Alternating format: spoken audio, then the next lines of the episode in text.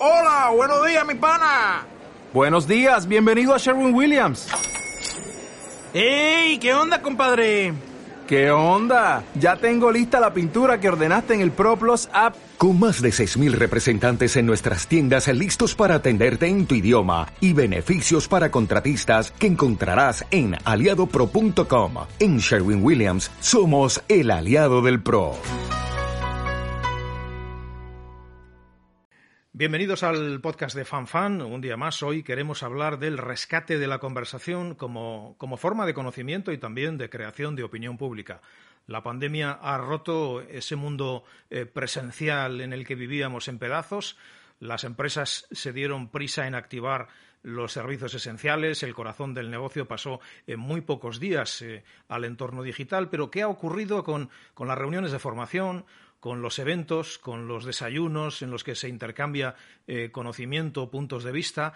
Los foros han ido migrando y estos días ya empiezan a anunciar sesiones abiertas en la red. Bien, DevaZoom es una idea que nació antes de la pandemia, pero el contexto ha hecho que crezca con un estirón rápido, sin vuelta atrás. Y FanFan se ha sumado eh, a esa idea. Les voy a presentar a Miguel Martínez Espinar, que es su director y manager. Eh, Miguel, buenas tardes. Hola, buenas tardes, Alfredo. Bueno, en primer lugar, para quien no te conozca, ¿quién es Miguel Martínez Espinar? Bueno, pues Miguel es eh, fundamentalmente una persona inquieta para lo bueno y para lo malo en, y en general, digamos, en todas las facetas de mi vida. Pero quizá resaltaría, resaltaría mi, mi buena disposición para adaptarme. Eh, sería mi mejor característica. Eso, eso es eh, fundamental para, para sobrevivir. Eh, bien, ¿y ahora qué es, qué es DevaZoom y, y cómo nació la idea? Bueno, DevaZoom, eh, ahora que se están moviendo muchísimo las plataformas online de, de, de webinars y de videollamadas, etcétera, hay que resaltar que DevaZoom utiliza una plataforma online pero es un servicio de comunicación entre personas y entre empresas. Uh -huh. eh, de, el valor, digamos, no reside en lo que es la tecnología propiamente, aunque la utiliza, sino en instrumentar y, y, ordenar la comunicación entre los participantes.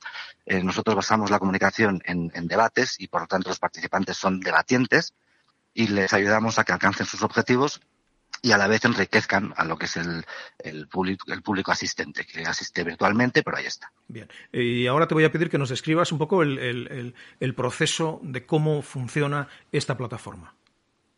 Esta plataforma gestiona los debates como si fueran proyectos. Es decir, eh, previamente sabemos qué equipo quiere decir qué y cómo quiere posicionarse. De manera que ahí, a partir de ahí gestionamos, eh, creamos un guion que, que permita a, a, los dos equipos participar e interactuar. Uh -huh. Pero no se trata de que, de que haya un equipo vencedor y un equipo vencido. Se trata de, cogiendo distintas características de, de varias escuelas de, de, eh, de, debate, cogiendo varias características, las juntamos para que el, las dos partes sumen una nueva perspectiva más amplia del tema que se está tocando. Uh -huh.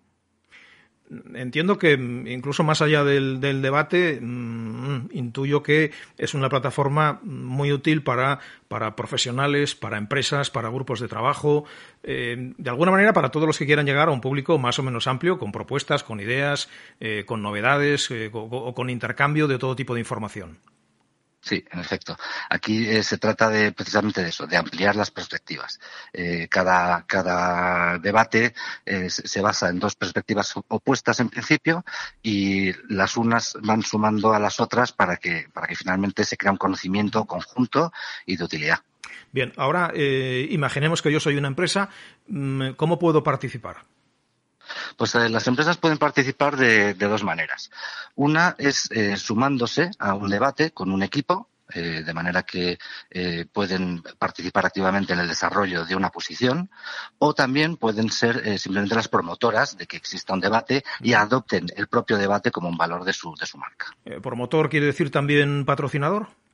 Sí, efectivamente. Luego la, se instrumenta la, la, relación con a través del patrocinio que uh -huh. permite a estas empresas pues eh, incorporar eh, sus valores de marca a los mensajes que vaya que vayan ofreciéndose o desarrollándose durante el debate. Bien. Eh, visto así, a mí me parece una plataforma tremendamente útil para, para formación. Eh, ¿Cómo puedo, por ejemplo, yo que a través de Ludiana me dedico eh, a cuestiones como el arte de hablar en público, entrenamiento en oratoria, organizar una, una masterclass en DevaZoom?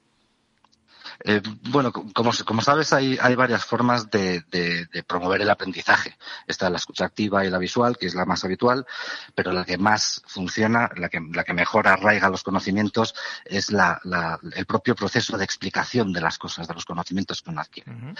Entonces, esto requiere una labor de investigación previa y estructurar las ideas, pero es cuando te ves forzado a, a, a defender esas ideas cuando realmente las incorporas a tu propio conocimiento. Entonces, en tu caso que me dices de eh, clases de hablar en público, por ejemplo, pues no solo el desarrollo de, de, una ponencia, de un debate, que es explicar cómo se habla bien en público, eh, eh, representa además la propia práctica de hablar en público con lo cual sumarías dos cosas ahí. Bien, y una última. Estamos en, en, la web que nos aloja en este momento, es FanFan, que es una web de entretenimiento dedicada a cultura, ideas, cine, libros, música. Ahora que el mundo cultural está sufriendo tanto, tanto hay que decir como el resto de los sectores, dime qué podemos hacer desde Debazum por la cultura. Bueno, si, si algo tiene la cultura es que, es que existe tanta variedad que, que, se ven reflejados eh, uh -huh. todos los gustos. Y lo cierto es que cuanta más variedad consumes, más se desarrolla el buen criterio, o si quieres, el buen gusto, ¿no? Por llamarlo de alguna manera. Eh, en los debates, eh, tanto a favor como en contra de, de diversas de, tendencias culturales o, o, gustos por autores, etcétera, está el propio valor de, de, de, del desarrollo cultural. Eh, uh -huh. Cuanto más propones ideas, eh, más estás abierto a recibirlas y ese es el, tu, el, desarrollo de tu propio conocimiento. Si vemos la, por ejemplo, nosotros utilizamos la, la pirámide de Dills mucho, eh, como sabes ahí, hablamos de que no puedes tener un comportamiento si previamente no tienes una preferencia, esa preferencia no la puedes tener si no tienes un conocimiento y ese conocimiento no lo puedes tener si no tienes opinión. Pues a través de estos debates enfocados a la cultura, creamos esa opinión, creamos ese, conocimiento, creamos esa preferencia y finalmente, ¿cuál es el objetivo? Que el comportamiento sea consume cultura. Ese sería, sería la. Miguel Martínez Espinar, eh, gracias, enhorabuena por el nacimiento de, de Bazum, larga vida y gracias por participar en este podcast de FanFan. Muchísimas gracias a ti, Alfredo. Un abrazo. Hasta siempre.